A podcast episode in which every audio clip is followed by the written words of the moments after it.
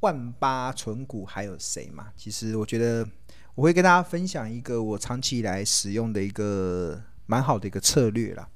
那这个策略刚好也反映在最近的一些操作的一个内容上。那这个操作的内容也让很多的同学还蛮开心的。啊，其中有一位同学就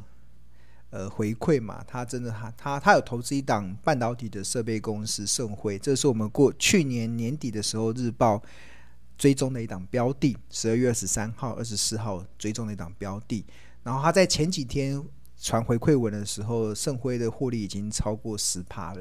然后他发现，真的价值型的投资这个门派啊，确实比他自己这边杀进杀出容易得多。然后他选对了好股票，就不再紧盯在电脑前面，生活也变得比较轻松自在。所以他非常谢谢庆荣老师。那盛辉确实我们蛮多的日报订户都有买到这档标的。那另外一位同学他也分享了这个对账单，他在前两天的对账单应该已经。八趴多了嘛，有八趴多。那这两天盛辉的股价又持续的走升，所以应该获利已经来到十几趴了。那这位同学也非常谢谢老师在农历年的一个大红包，因 为他两周前才刚买，他今天就看到了比他去买储蓄险还要吓人的一些利息，那就非常开心。那盛辉的股，盛辉的股价的话，我们看盛辉的股价。最近的表现，呃，一月五号是上涨六点五趴，然后收在两百三十七块。然后我们看它最近的一个 K 线图，K 线图的话，这是周线，周线的部分在之前最低有来到一七八，然后之后就开始上扬，开始上涨上去。然后日线的话，其实也是在十二月这边经过一个横盘整理之后，就开始突破往上攻击。那在往上攻击的过程中，就开始同学就开始呃收获那个呃获利的一些表现嘛，就表现出还蛮开心的一个内容。那当然呃盛辉的部分呢、其实它我跟大家秀一下我们的投家日报好了。对，盛辉的这档股票，我们当初是怎么选择出来的？跟大家分享一下。啊，这刚好也带到我的一个很重要的存股策略。OK，OK，那现在目前大家看到的是这个《投资家日报》的这个画面。那这个是二零二一年的十二月二十三号的《投资家日报》。那这一至十三就代表这一天的日报有十三页，有十三页的内容。然后我们《投家日报》是从两千零九年开始发行。然后目前两千零九年到现在已经十三年的时间了。那目前是在商业周刊集团旗下的 Smart 致富月刊发行。那我们的 slogan 叫做“聪明抓趋势，投资看日报”。那在十二月二十三号的这日报中啊，我们就有跟大家分享，就是检视新一轮的彼得林区的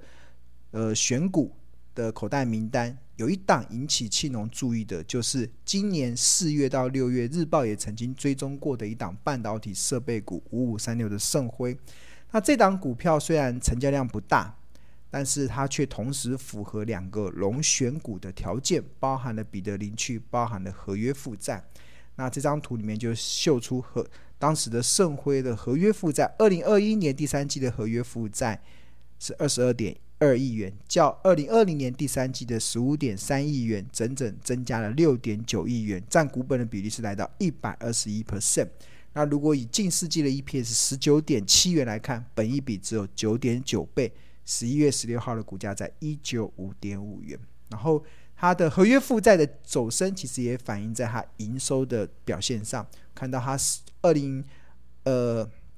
二零二一年的十一月份营收年增率是九十七 percent，十月份营收是年增率八十六 percent，九月份的营收来到了七十二 percent 的年增率，就是它已经出现了营收蛮明显的成长。关键的原因就是它合约负债也在持续的走升，在这样子的情况之下，其实它的本益比相对的便宜，所以就开始进入到《投资家日报》的介绍中。那当然，日报还会除了财报分析之外，我们也会对于企业开始做一些介绍。那成立在一九七九年的盛辉，它二零一零年股票上柜，那二零一七年持股比例高达六十三 percent 的子公司鹏毅六六一三，代号是六六一三也上柜。那同年营收突破一百亿元，二零二一年透过鹏毅合并每每年 EPS 约在五到六元之间的瑞泽，预计二零二三年公开发行。那另外有一个引起庆农注意的，其实就是盛辉集团的员工人数，从二零二零年的一千三百人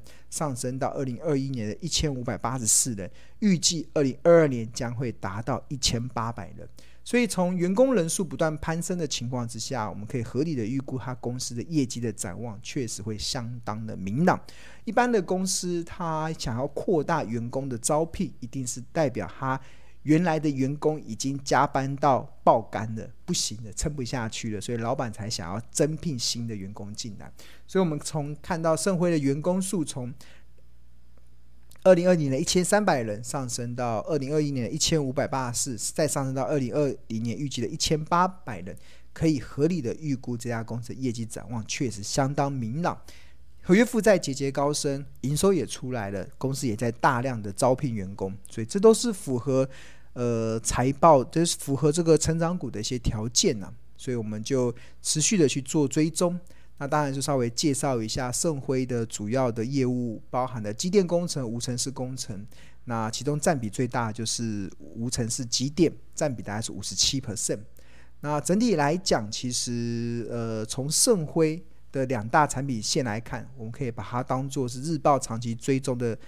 股票，汉唐跟汉科的综合体，三二四零四的汉唐跟三四零二的汉科的综合体。啊，当然我们就继续的分析，就是，呃，它是一家好公司，因为它连续六年获得了公司治理前五趴的这些经济的肯定。那除此之外，好公司要能够获利，重点还是好价格。那这边有在十一月二十三号日报中有回顾，为什么今二零二一年的五月份庆农会开始去追踪五五三六的盛辉。大家有没有看到这边有一个企业动态嘛？这个企业动态这边是写支五支五支五的意思是说，前面已经有日报有花过，在在二零二一年十一月二十三号之前，日报有花过四天的篇幅去介绍过盛辉，然后这个是支五嘛，所以是第五篇，就是第五篇，所以我们是持续在追踪的。那先前开始追踪的时候，当时的盛辉啊。的股价其实是刚好，我那时候看到是从两百多开始往下跌，开始往下跌，那跌到什么？跌到了一百八十的一一百八十块这个地方的时候，引起庆荣的注意。这个是二零二一年的五月二十六号的《投资家日报》。那为什么会引起庆荣的注意呢？其实关键的原因就是它已经跌到了近五年平均现金股利十二点六元所计算出来的七趴值利率。这个如果有上过庆友老师的课的人，一定会非常清，或者是其实你没上过我的课，我在很多的 YT 的影片中也分享的这个七趴的殖利率啊，是一个非常高胜率的投资策略。它的胜率是大数据统计是八十八趴，那我个人实际应用中几乎是百分之百，从来没有让我赔过钱。那所以当它的股价在往下跌的时候啊，其实就让我看到了它刚好掉到了七趴的殖利率这这个。投资的优，所以它公司具有成长性，然后股价又落到了这个呃七趴殖利率的时候，自然而然就创造了一个我们认为可以切入的一个契机。那这就是呃今呃二零二一年十月二十三号日报所写的一些内容嘛，那呃秀给大家去看。好，那我们再回到简报。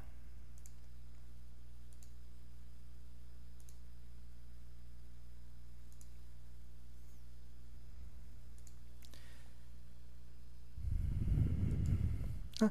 基本上啊，其实呃，像我自己如果要存股啦，要存股的话，我的一个很重要的存股的思维啦，其实就这两个，就这两个是什么？就是它要能够赚股利，然后也要能够赚价差。那你要能够赚股利的条件就是殖利率要高嘛。那殖利率高的条件，我要设定七 percent。那你要能够赚价差，一定代表这家公司的营运有机会成长，才有办法让你赚价差。那这是一个非常重要的存股思维，所以如果我找到一档股票，它的值率很高，但是它未来没有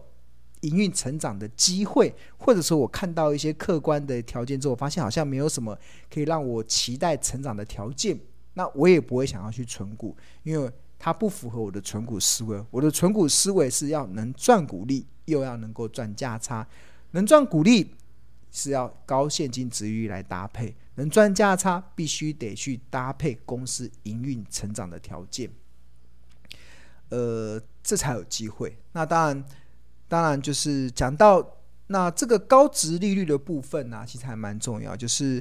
这是会给我一个很大的耐心啊，就是我要有这样子的存股的思维，会让我在投资上会非常的从容。就是当我买它的时候，如果股价不涨，就是我觉得我的这个存股思维真的非常的重要，是我可以更。理性的去看待，而且更有耐心的去看待行情的波动。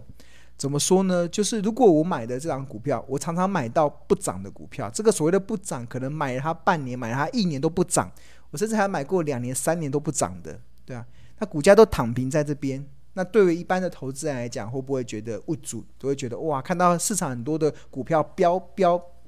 飙翻天了，但你手中的股票却躺平不动。那很难受嘛？但是我为什么能够持持有一档股票，可以忍受它一年不涨、两年不涨，甚至三年不涨？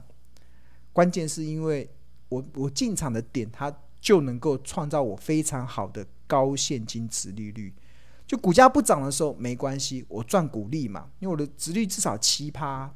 有些时候还到八趴，有些时候还到九趴。哇，这么好的殖利率不涨也没关系啊，我至少可以赚股利。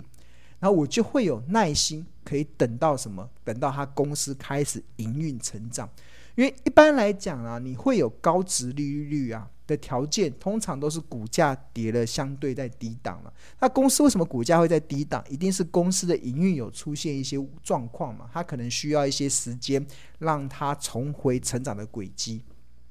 因为殖利率怎么来？殖利率就是现金股利，然后除以股价嘛。所以你殖利率要高，要么就是你的股利配发很多，那要么就是股价跌得很深。那通常很多都是股价跌很深，创造出奇葩殖利率的条件。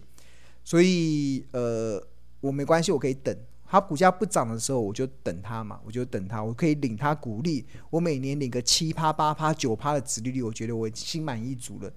然后我可以等什么？我可以等它营运开始出现成长。当它营运开始出现成长的时候啊，它就可以帮助我赚价差。所以我觉得存股这个思维，大家一定要一定要切记啊，一定要抓抓好。就是你买它的时候，你到底是用什么样的思维？你。你不要买它的时候，你你又要它高值利率，又要它马上变标股，我觉得这个时候可遇不可求了。很多时候，我当然也希望我买的时候是高值利率，然后下个月变标股，哇，那太开心了，对啊。那通但是通常呢，会有高值率的股票，通常都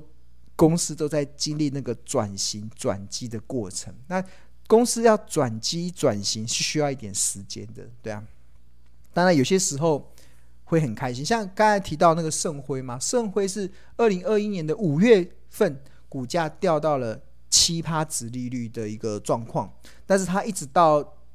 去年年底股价才开始动哎，股才开始动哎，对啊，从一百八涨到两百两百三，这好像也没动多少，才才才动个五十块而已，对啊，这不足以成为标股，但是你在持股它的时候，它就是高值利率，不涨的时候没关系，我就领它股利，涨的时候我来赚价差。所以我觉得这个这个的原则要这个的心理的建设，心心理的建设要先建好，对啊，你不要买高值率的时候，又同时期待它下个月变标股，那个是可遇不可求，那是可遇不可求，对啊。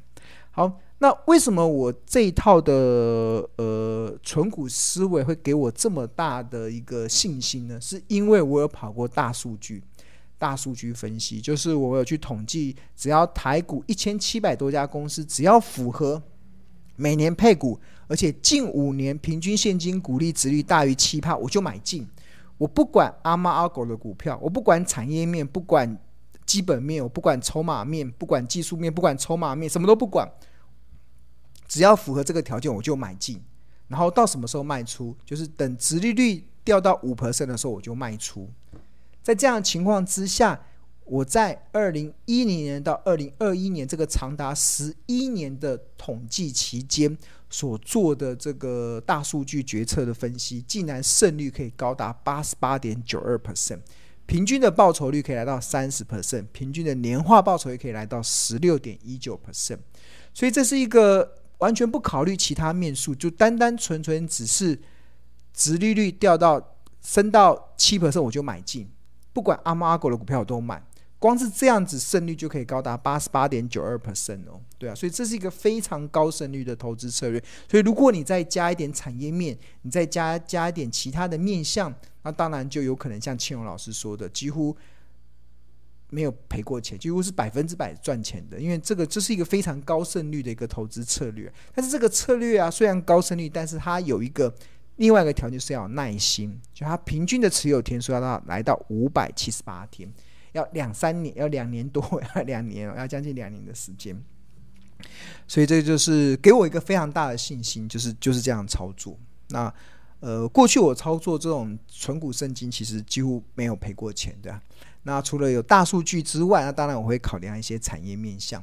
那当然，这几年我认为的好的产业，当然半导体设备是一个非常大的一个产业了。那它未来有一个，因为全球的半导体产值到二零三零年，这个是先前的一个研究机构预估会来到一兆美金。这个黄色的这个曲线是半导体的产值还在持续的走升，所以到二零现在是二零二二年嘛，才才才到一半而已嘛，所以未来还有一半的成长空间。所以，所以我。这几年存股非常多的标的都是跟半导体有关的，尤其是半导体设备有关的。刚才讲那个盛辉其实也是半导体设备股，它台湾很台股中的很多半导体设备股其实都具有高值利率的条件哦。所以在这种高值利率的条件之下，如果它的产业是成长的，那当然它的业绩就有机会让你水涨船高，那就有让你在存股的同时去赚到价差的机会。那这边我这边举了一个案例啦，就是我在二零一九年的时候有存股了一档三四零二的汉科，它也是半导体设备公司。那当时这个是我的当时的对账单，然后我当时所设定的就很简单，我就统计它二零一五年到二零一九年这五年来的平均股利是落在一点九六，那一点九六元我要有七趴的殖利率嘛，所以我就一点九六，然后除以零点零七，得出二十八元。就符合了我们上述存股圣经的这个买进的条件，有没有？五年平均现金值于大于七趴就买进。所以当时其实我就算了，二零一五年到二零一九年汉科的平均股利是一点九六，所以要七趴就是二十八元，所以二十八元以下我就开始买。那我大概就二八二九，其实我没有差太多啦，就二十七元也买，二十九元也买，二十八元也买，然后二十六元也买，然后又。越跌会越美丽嘛，我就买，然后一共买了六十三张，然后一共投入一百七十五万，然后要什么时候卖出呢？按照我们大数据的决策，其实就是五，当它回复到五趴值利率的时候卖出嘛。那因为五趴值利率之后，它过了好几年，过了好几年了。你看到二零一二零一九年，那到二零二一年的时候，它有新的新的平均股利出来。它二零一七年到二零二一年。新的五年的平均股利是二点五九，所以除以零点零五得出五十一点八元，这个就是大数据决策分析所计算出来可以获利了结的一个机会。那下面这张就是汉科二零一九年到二零二一年的股价走势嘛，大家有没有发现，还有好长一段时间就躺平在这边都不动。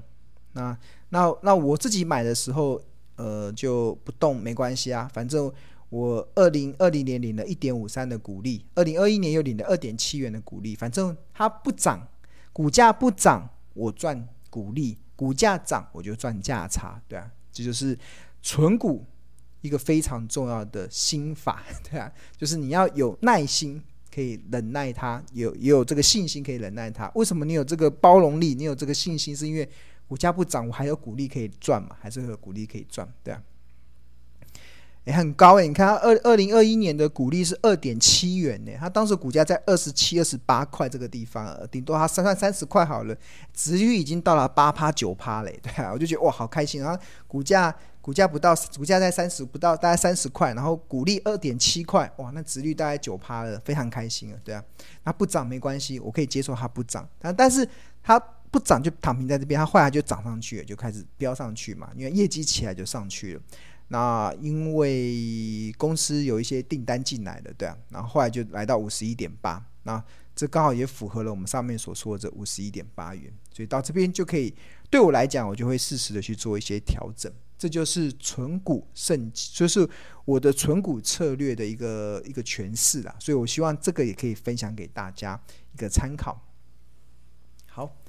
那很多的内容都是我都会分，我的很多的逻辑都会分享在《投资家日报》嘛。那很多人都问说，标股基金 APP 跟日报《投资家日报》什么不同？当然不同啊！标股基金 APP 是机器人大数据所所所筛选的东西，对啊。那投资家日报是倩蓉老师直化的内容，对啊，这是我个人的一些观点，对啊。所以一个是一个是量化，一个是直化，通常啊要并用会比较好了，对。好，那其中就有一个同学的一个回馈嘛，他他在去年年底的时候，他就回馈说，他回顾二零二一年一整年的投资。